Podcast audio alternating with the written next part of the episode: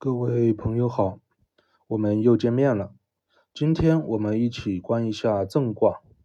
老规矩，先说一下正卦的整体象是怎么样的，让大家心里先有一个画面。正卦由两个卦组成，第一个正为心中事物刚萌生，第二个正为恐惧而不妄动。正卦比较简单，卦辞说“正来细细，笑颜雅雅”。这两句话就已经将正卦的象讲清楚了。没明白没关系，咱们将正来细细的画面描述一下，相信大家一定能秒懂。细又叫阴虎，一种蜘蛛，不会结网，但是会吐丝，行动非常迅速，善于跳跃。这种蜘蛛在现在也非常常见。这里大家可以百度搜一下鹰虎捕食视频，边看边听我说。苍鹰的鹰，老虎的虎。大家看了视频后会发现，鹰虎捕食，哪怕丢一根毫无战斗力的小虫子给它，它可不会像平头哥、蜜獾一样一言不合上去就干。鹰虎是很谨慎的，来回观察又观察，观察找到方向后，立马飞快跳上去咬一口。接着快速回到原来的位置，没有多余动作，也不会去停留。谨慎的每一次攻击形式都是观察清楚后再行动，不急于一口就将这根虫子干掉，而是每一次出手都非常谨慎，直到最后各方面时机成熟、确认安全了，再完全出手进行攻击。另外，鹰虎走路也是，并不会像其他动物一样匀速的爬行，而是站在原地不动。下一个地方去哪里，快速移动过去，接着再下一个地方去哪里，确认安全妥当后，又继续快速移动过去，没有多余动作，干脆利落。这就是正来细细的象了。其中，鹰虎见到一根虫子，想去吃它，这想法一来就是第一个正了。但是鹰虎并没有被物欲冲昏头脑，着急出动，而是先观察是否有危险。这恐惧就是第二个正了。所以孔圣人在《团传》中说：“正来细细，恐自服也。”因恐惧在，事来才不会妄动，才能有空间来观察、来准备做的事情，自然知道怎么做是否妥当。若一路都如此谨慎走过来，没有危险。就算有危险，也是有惊无险，事能成，当然自服了。恐惧常在，日常做事自然不会妄动。时间久了，不妄动的习惯养成，慢慢的就能找到遇事先止而内求的那个点了，也就是得中道了。卦辞中“正来细细，笑颜雅雅”的后半句“笑颜雅雅”就是用生活中的常事来比喻得中道的状态的。什么笑颜雅雅？听不懂吗？那咱就说个场景吧，相信大家能秒懂，笑颜雅雅的，其实就是笑得很开心，笑得非常开心。现在咱们成年人在社会上压力非常大，可能要找到那种开心很难找了。咱们可以往自己小时候回忆一下，几个小伙伴，某人讲了个什么笑话，或者某人讲了一个有故事的共同知道的词语，瞬间开心的笑起来。先笑得哈哈哈的，又笑得咯咯咯的，最后笑得直接失声，上气不接下气，笑得腰疼的状态。此时说话是肯定说不出来的，但是心里是百分百清晰的，清楚是什么事。那种心里有说辞，想说出来就是说不出来的感觉，就是笑颜雅雅了。这也是得中的状态。咱们可以回顾一下，看能不能趁此机会悟道。圣人用笑颜雅雅来喻得中道的状态，来描述如阴虎般恐惧形式会得到的结果。故孔圣人在《团传》中说：“笑颜雅雅，后有则也。”准则的则，也就是得中道的意思。因恐惧不妄动成习惯，慢慢的智慧遇事，因恐惧习惯内求，一内求，智慧和内心的善恶标准相印证而自知善恶。这个评判标准就是我们作为人而与生俱来的良知，也就是这个则了。好了，正卦一正勿来，二正恐惧不妄动，如阴虎般形式的正卦的象说完了。大家对正卦描述的象心中有画面了吗？下面我们开始观正卦的六爻变化。初九爻辞正来细细，笑颜雅雅。这里爻辞和前面卦辞一样的，这里就不废话了。有需要可以再听一下前面。初九主要是正卦初，先把大方向定了。正来如细细行事，后智慧如笑颜雅雅般而得中。咱们接着六二，六二如鹰虎般行事，凡事不妄动，内求后再动。坚持了一段时间，终于悟到得中了。但是恐惧过头了，恐惧的情绪反而扰动了内求时候的静。内求的时候，心中反而映射不出事物来。六二爻辞正来利，益上备。基于九龄，五足七日得。益，孔圣人在《论语》中有提过，义则履中，以及不义不信。这里咱们不已经解经，把大家绕晕了。义就是内求，就是想一想，就是内心开始推演，就是用心烹饪的意思。遇事内求，想一想，自然能履正走中道，故义则履中。遇事内求观一下，自然知道别人的真实想法，默默的满足即可。不内求，自然不会透过表象看见对方的真实想法，自然做不到信，故不义不信。贝就是贝壳。商周时期，贝壳是一种主要的流通货币，有天然贝壳，也有人工的金属贝，甚至还有玉贝。不同材质的贝和咱们现在流通的货币一样的，不同面子，价值不一样。六二得中，是来因恐惧不妄动，故正来利。利就是微的意思，但是因为过于恐惧，内求时候反而观不到东西，大脑一片空白。前面说了，意是内求，贝是货币。内求时候丧失货币，是不是很难理解呢？老办法，咱们心中用哼将这个画面放出来，就会发现，贝壳的主要用途是用来交换货物的。咱们今天贝壳丧失了。自然无法交换货物过来，以喻咱们内求的时候，和这件事相关的所有事物画面都出不来，心中黑洞洞的，故意上背。这恐惧的感觉有多恐惧呢？如登上了最高的山顶一般恐惧。鸡是登高的意思，九灵和九天的九一样，都代表着最高的意思。这种恐惧可能咱们现代人想象不到。咱们换个场景，此时我们站在。东方明珠的塔顶那根针尖上，此时你还有心思去想怎么下来吗？大脑百分百一片空白，这就是基于九零圣人想描述的画面。处六二之时，虽然得中，遇事知道恐惧不妄动，开始内求了，但是因为过于恐惧，太在意心上的情绪这些了，反而内求的时候心中是一片空白。空白到甚至内求个西红柿炒鸡蛋的做法，心中都看不到画面。这个时候该怎么办呢？此时不要继续内求，放轻松，自会恢复。故物主七日得。六三郑叔叔正行无胜。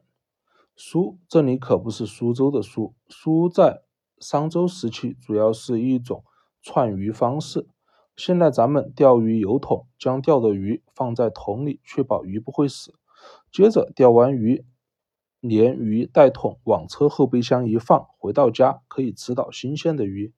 而商周时期没有塑料水桶，更没有车，钓完鱼后全靠步行回家，是如何保存鱼的呢？聪明的古人想到了一个办法：先随便在路边扯一根稻草，先从鱼鳃从外向里穿过去，接着从鱼嘴巴里面穿出来，打一个结，就可以将鱼提着回家了。这么处理的鱼，当时就像死了一样，一动不动。但是回家只要把稻草取下来，放在水里，鱼立马就能活蹦乱跳的。用这样的方式处理鱼，鱼可以脱水一整天都不会死。这和现在的工鱼术很像，弓箭的弓。但是这种串鱼法比工鱼还要早。这种串鱼法就是郑叔叔的叔的意思了。是不是大家又懵逼了呢？正官川鱼什么事？别着急，咱们慢慢说。六三的十位多动，多动就意味着容易妄动，妄动会带来很多无端灾害。鱼用稻草这么处理后，先假死而不动，随后放入水中又继续动，以喻六三多动。当事来后，立马如书一般，先彻底停止，接着内求后再动。故孔圣人在小象中说：“正叔叔未不当也。”六三十位多动而不当。故如叔叔般先止而后动，这么做的好处当然是无灾害了。故正行无损。省是灾害的意思。若同样是事来，六三十位在刚偏多动，六四十位则是在柔则偏退。九四震遂离，遂有退让而从的意思。离咱们当成泥土也好，泥石流也好，又或者泥水也罢，这里无所谓，咱们不装文艺。大家跟着我一起在心中呈现这么一个场景：突然一盆泥水朝咱们泼过来，我们会怎么处理呢？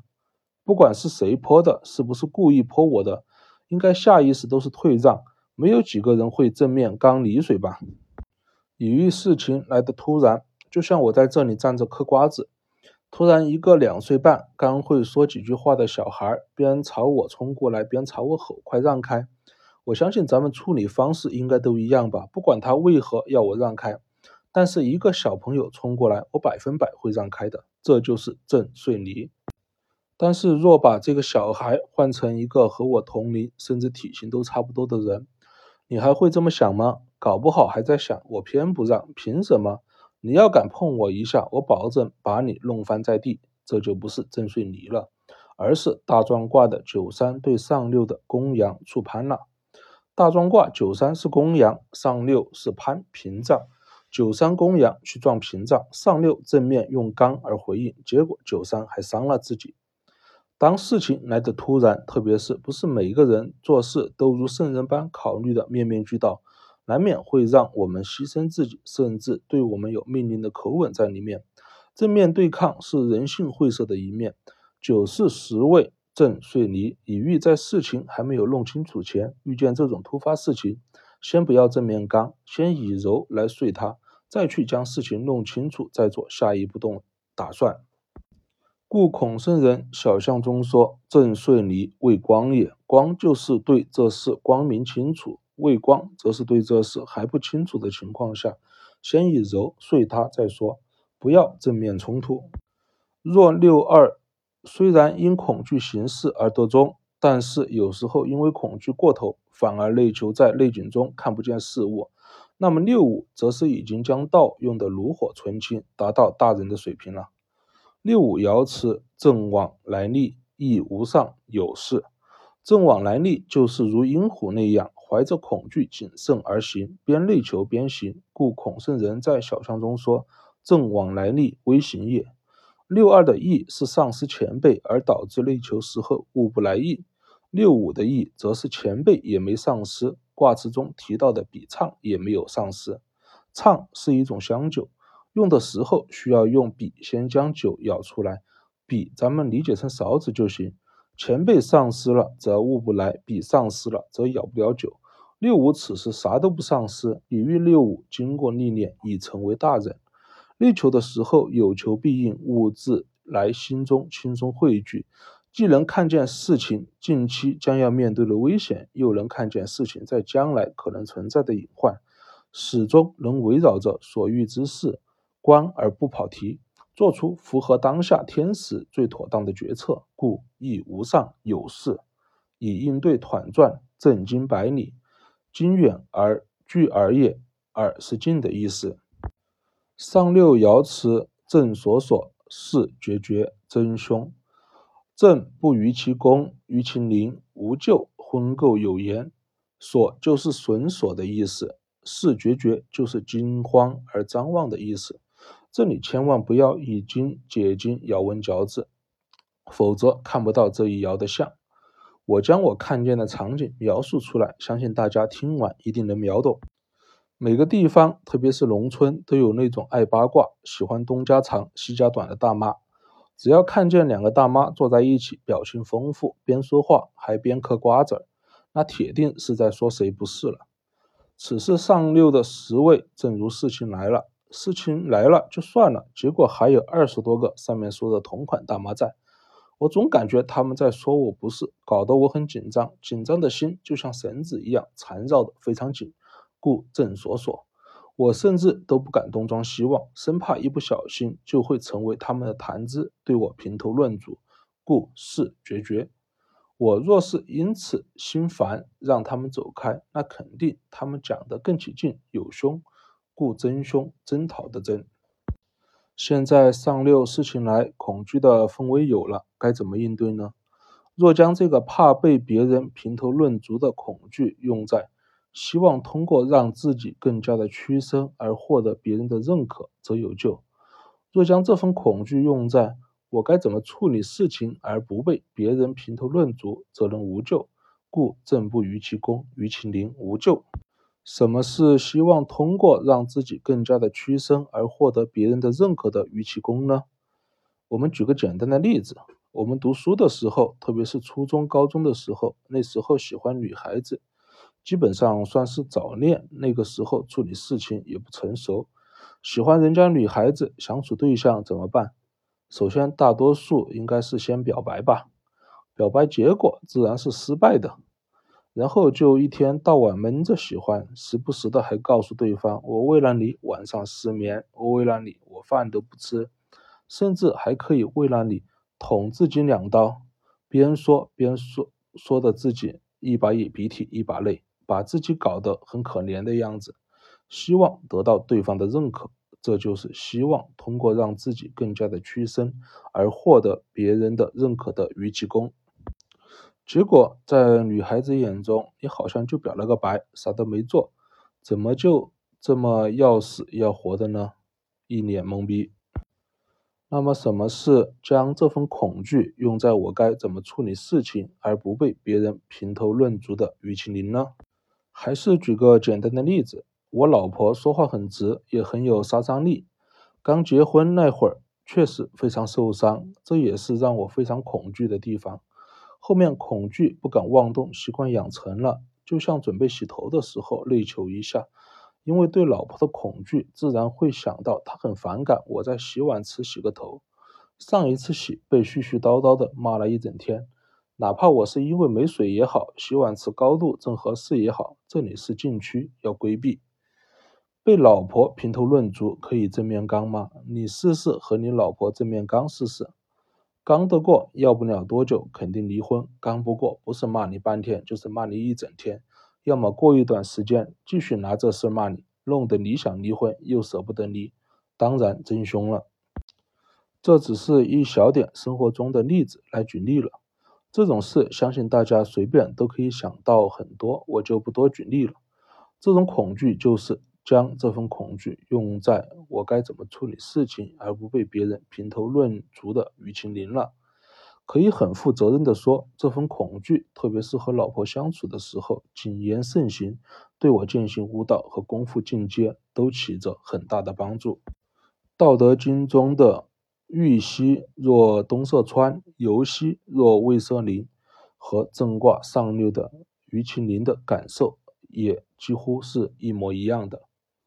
初九正卦初立方向，事来恐惧，如阴虎行事，则有福。后冷见性得中。六二虽然得中，但恐惧过头，不要追逐，放松自会恢复。六三多动，事来先止再动，则能无灾害。六四若事来突然，在没看清楚事情的情况下，先顺，不要正面刚。六五事来恐惧而行，得中且大，能顺畅不卡顿的观物内求。上六是来恐惧于别人评头论足，若希望通过自身卑微、唯唯诺诺来让别人认可，则有救；若专注在事情本身，不让别人有借口来对我评头论足，则能无救。好了，正卦观完了，我们下一卦见。